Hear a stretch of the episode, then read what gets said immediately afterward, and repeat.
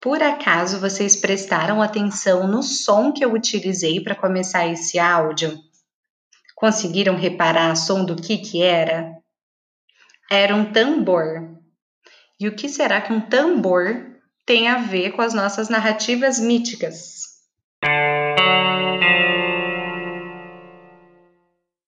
Como eu falei para vocês agora há pouco, essas narrativas, e especialmente as míticas, né, foram contadas ao longo da história, especialmente antes, claro, dos recursos tecnológicos, de forma quase que exclusivamente oral. Uma pessoa ia contando para um grupo, que ia contando para outra pessoa, e assim essa história ia ficando conhecida ao longo do tempo.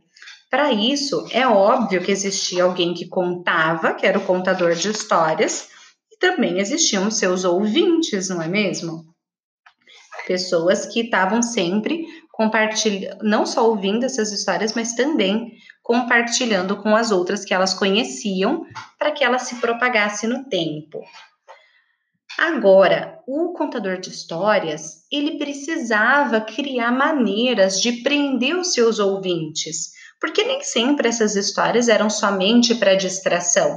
Muitas vezes o contador também precisava reunir um grupo de pessoas para ensinar alguma coisa, passar um valor, uma lição de moral, e ele precisava chamar a atenção dos ouvintes de alguma maneira, prender os ouvintes. Vocês sabem uma forma que eles faziam isso? Era utilizando onomatopeias. Tenho certeza que vocês já ouviram falar em onomatopeias, principalmente nas histórias em quadrinhos. Elas são super comuns. Vocês sabem o que, que são onomatopeias? São aquelas palavras que acabam representando sons. Então, por exemplo, numa história em quadrinho, é super comum, vamos supor que seja uma história de heróis e houve uma explosão. Então, tem um quadrinho lá com a palavra boom é uma palavra com três letrinhas que simboliza, representa o som de uma explosão. A gente tem várias palavras assim na língua portuguesa. Por exemplo, tic-tac, que representa o som do relógio, ou toque-toque, que representa o som de alguém batendo na porta.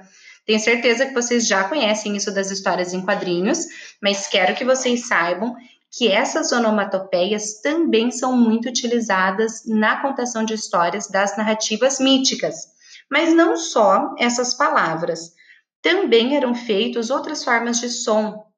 Então, por exemplo, alguém estava contando uma história sobre uma chuva forte em um trovão.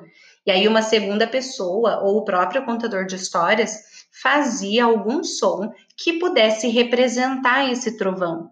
Isso servia para prender a atenção dos ouvintes e causar uma emoção maior, um contato maior com a história enquanto as pessoas estavam ouvindo.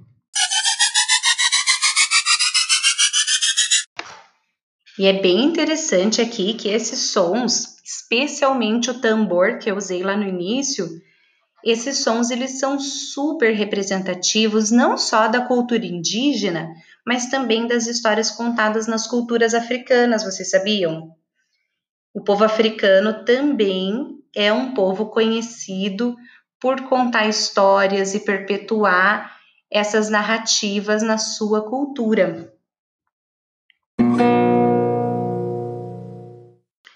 Primeiro, vocês guardem com carinho essas informações que eu falei sobre as onomatopeias porque vocês vão precisar delas para nossa atividade de produção de texto que eu vou gravar daqui a pouquinho, tá bom?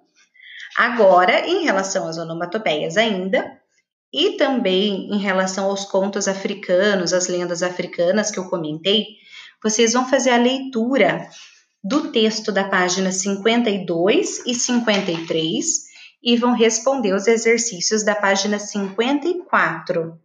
Vocês vão continuar seguindo o mesmo esquema de não precisar é, criar um anexo de Word para mim. Podem novamente responder diretamente na caixinha aqui do Marista Virtual e eu faço a correção em seguida.